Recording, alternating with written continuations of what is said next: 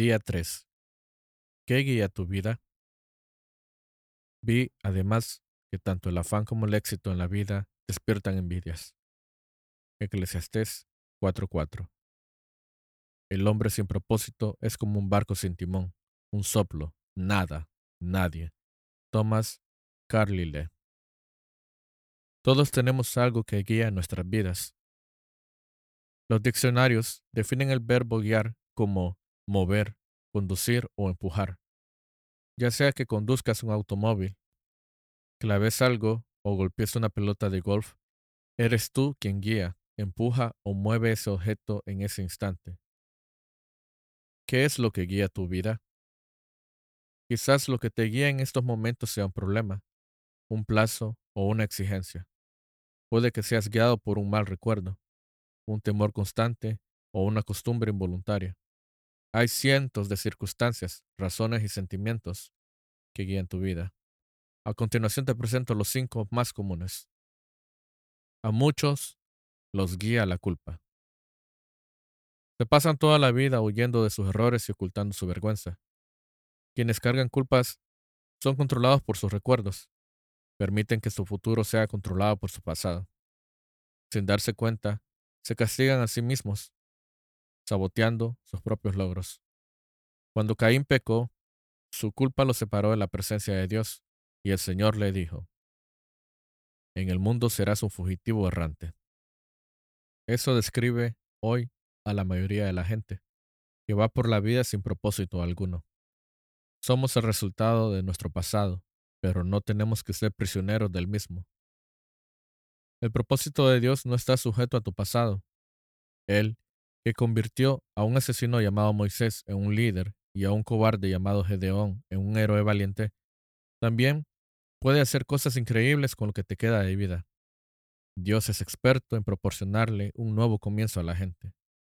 La Biblia dice, Feliz el hombre a quien sus culpas y pecados le han sido perdonados por completo. A muchos los guía la ira y el resentimiento. Se aferran a heridas que nunca logran superar. En vez de deshacerse del dolor por medio del perdón, lo mantienen una y otra vez en sus mentes. Los que viven motivados por resentimientos se enclaustran e interiorizan su ira. Otros estallan y explotan ante los demás. Ambas reacciones son dañinas e inútiles. El resentimiento siempre te daña más a ti que a la persona con la que estás resentido mientras la persona que te ofendió quizás olvide la ofensa y siga su vida. Tú continúas sirviendo de dolor, perpetuando el pasado.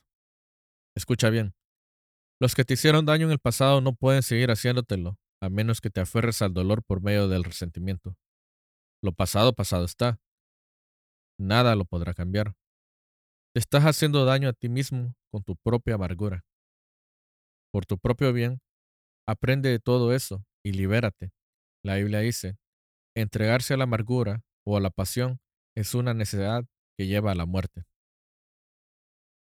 A muchos los guía el temor. Sus temores pueden ser el resultado de una experiencia traumática, de falsas expectativas, de haber sido criados en un hogar de disciplina rígida o incluso de una predisposición genética. Cualquiera que fuere la causa, las personas condicionadas por el temor, pierden oportunidades porque temen aventurarse a emprender cosas. Van a lo seguro, evitando riesgos y tratando de mantener el statu quo. El temor es un tipo de cárcel que tú mismo te impones, impidiéndote llegar a ser lo que Dios desea que seas. Debes reaccionar contra eso con las armas de la fe y el amor. La Biblia dice, la persona que ama no tiene miedo. Donde hay amor, no hay temor. Al contrario, el verdadero amor quita el miedo. Si alguien tiene miedo de que Dios lo castigue, es porque no ha aprendido a amar. A muchos los guía el materialismo. El deseo de adquirir se convierte en la meta principal de sus vidas. Este deseo de querer siempre más se basa en la idea equivocada de que cuanto más tengas, serás más feliz, más importante y vivirás más seguro pero los tres conceptos son erróneos. Las posesiones solo proveen felicidad temporal, como las cosas no cambian, tarde o temprano nos aburrimos de ellas. Entonces queremos otras nuevas, más grandes y más modernas. No deja de ser un mito eso de que mientras más tenga, más importante soy. Cuánto valemos como personas y cuánto valemos por lo que tenemos no es lo mismo. No se puede determinar cuánto vales por las cosas que posees. Y Dios dice que las cosas más valiosas en la vida no son los bienes que posees. El mito más común respecto al dinero es que cuanto más tengas, más seguro estarás. No es así. Se pueden perder las riquezas por muchas razones que están fuera de tu control. La verdadera seguridad se fundamenta solo en algo que no te puede quitar tu relación con Dios. A muchos los guía la necesidad de ser aceptados. Permite que las expectativas de sus padres, cónyuges, profesores o amistades controlen sus vidas. Muchos adultos siguen tratando de ganarse la aceptación de sus padres, a quienes es imposible agradar. A otros los guía la presión de los amigos, preocupándose siempre por el qué dirán. Tristemente, aquellos que siguen al mundo, por lo general se pierden en él. Desconozco todas las claves para el éxito, pero tratar de agradar a todo el mundo es una de las claves para el fracaso. Ser influenciado por la opinión de los demás te garantiza perder los propósitos de Dios para tu vida. Jesús dijo, nadie puede servir a dos señores. Hay otras influencias que pueden guiar tu vida, pero todas terminan en un callejón sin salida. Por ejemplo, potencial sin poder usarlo, estrés innecesario y una vida vacía. Esta jornada de 40 días te enseñará a llevar una vida con propósito, una vida guiada, controlada y dirigida por los propósitos de Dios. Nada es más importante que conocer los propósitos de Dios para tu vida. Y nada puede compensarte por no conocerlos, ni siquiera el éxito, la riqueza, la fama o los placeres. Sin un propósito, la vida es una marcha sin sentido, un movimiento sin dirección y sucesos sin motivos. La vida sin propósito es trivial, insignificante e inútil. Beneficios de una vida con propósito. Hay cinco grandes beneficios de vivir una vida con propósito. Conocer tu propósito le da sentido a tu vida. Fuimos creados para tener significado. Por esa razón, los métodos que utiliza la gente para encontrarlo, como la astrología o los psíquicos, son absurdos. Cuando la vida tiene sentido, Puede soportar cualquier cosa. Cuando no lo tiene, resulta insoportable.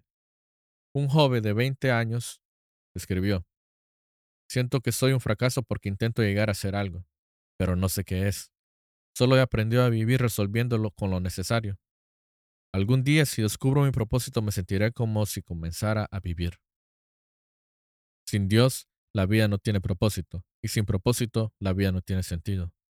La vida sin sentido no tiene significado ni esperanza. Muchos que no tenían esperanza lo expresaron así en la Biblia. Isaías se quejó diciendo, En vano he trabajado, he gastado mi fuerza sin provecho alguno. Job dijo, Mis días se acercan a su fin, sin esperanza, con la rapidez de una lanzadera de telar. Y también, tengo en poco mi vida, no quiero vivir para siempre. Déjenme en paz, que mi vida no tiene sentido. La tragedia más terrible no es morir, sino vivir sin propósito. Día 3. ¿Qué guía tu vida? La esperanza es tan esencial para tu vida como el aire y el agua. Necesitas tener esperanza para poder salir adelante. El doctor Bernie Siegel descubrió que podía diagnosticar cuál de sus pacientes con cáncer podía sentir cierto alivio en el rigor de su enfermedad a preguntarle, ¿quisiera vivir y llegar a los 100 años? Los que tenían un propósito claro y definido respondían afirmativamente y eran los que contaban con más probabilidades de sobrevivir. Tener esperanza es el resultado de tener un propósito. Si te has sentido desmoralizado, hay esperanza. Experimentarás cambios positivos en tu vida al empezar a vivirla con propósito. Dios dice, porque yo sé muy bien los planes que tengo para ustedes, planes de bienestar y no de calamidad, a fin de darles un futuro y una esperanza. Quizás sientas que estás encarando una situación imposible, Mas la Biblia dice, Dios puede hacer muchísimo más que todo lo que podamos imaginarnos o pedir, por el poder que obra eficazmente en nosotros. Conocer tu propósito simplifica tu vida. Esto define lo que haces o lo que dejas de hacer. Tu propósito se convierte en el patrón que usarás para evaluar qué cosas son esenciales y cuáles no. Formúlate la pregunta, ¿esta actividad que voy a realizar me ayudará a cumplir los propósitos de Dios para mi vida? Sin un propósito definido, no tienes fundamento alguno en qué basar tus decisiones, distribuir tu tiempo y usar tus recursos. Entonces, tomarás decisiones basadas en las circunstancias, las presiones y el estado anímico del momento. Los que entienden su propósito suelen esforzarse demasiado y eso causa estrés, cansancio y conflicto. Es imposible que logres hacer todo lo que los demás quieren que hagas. Solo tienes tiempo para hacer la voluntad de Dios. Si no logras terminarlo todo, significa que estás haciendo más de lo que Dios quiere que hagas. O quizás estás viendo demasiada televisión. Vivir con propósito nos lleva a un estilo de vida más sencillo y aún un plan de actividades más saludable. La Biblia afirma, hay quien pretende ser rico y no tiene nada. Hay quien parece ser pobre y todo lo tiene. Te lleva también a tener tranquilidad. Al de propósito firme, guardarás en perfecta paz, porque en ti confía. Conocer tu propósito enfoca tu vida. Esto hace que dirijas todo tu esfuerzo y energía a lo que es importante. Te conviertes en una persona efectiva al ser selectivo. Es natural que las cosas sin importancia nos distraigan. Jugamos a la ruleta rusa con nuestras vidas. Henry David observó que la gente vive una vida de desesperación silenciosa, pero hoy una descripción más exacta sería distracción sin propósito. Muchas personas se asemejan a los giroscopios que giran con rapidez sin dirigirse a ningún lugar. Sin un propósito claro, seguirás cambiando de dirección de trabajo, de relaciones, de iglesia y muchas cosas más, esperando que cada cambio pueda resolver la confusión o llenar el vacío de tu corazón. Piensas, esta vez quizás sea diferente, pero eso no resuelve tu verdadero problema, es decir, la carencia de enfoque o propósito. La Biblia dice, no sean insensatos, sino entiendan cuál es la voluntad del Señor. El poder de enfoque puede apreciarse con la luz. Un haz difuso tiene poco poder o impacto, pero puedes enfocarlo mejor concentrando su energía. Los rayos del sol, con la ayuda de una lupa, pueden ser dirigidos para quemar papel u hojarasca. Cuando la luz es enfocada aún más, como en los rayos láser, puede atravesar el acero. No hay nada tan impactante como una vida centrada, vivida con propósito. Los hombres y mujeres que han causado mayor impacto en la historia han sido personas con un enfoque bien definido. Por ejemplo, el apóstol Pablo propagó el cristianismo casi solo por todo el imperio romano. Una vida enfocada era su secreto. Él dijo, una cosa hago, olvidando lo que queda atrás y esforzándome por alcanzar lo que está adelante. Si deseas que tu vida impacte, enfócala.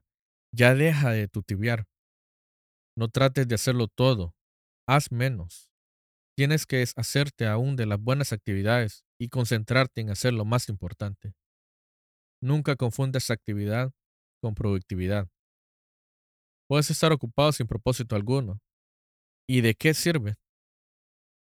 Pablo dijo, aquellos que queremos todo lo que Dios tiene, Mantengámonos enfocados en la meta. Conocer tu propósito estimula tu vida. El propósito siempre produce entusiasmo. No hay nada que dé tanto ímpetu como tener un propósito claro. Por otro lado, el entusiasmo se disipa por falta del propósito. El simple hecho de levantarse de la cama se convierte en una tarea ardua. Por lo general, es el trabajo sin propósito, no el excesivo. El que nos acaba nos deja sin fuerza y nos roba el gozo.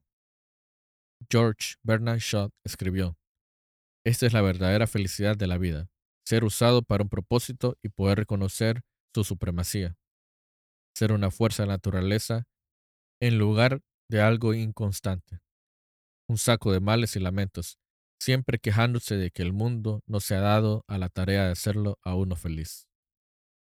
Conocer tu propósito te prepara para la eternidad. Muchos se dan a la tarea de emplear toda su vida en crear en la tierra un legado duradero.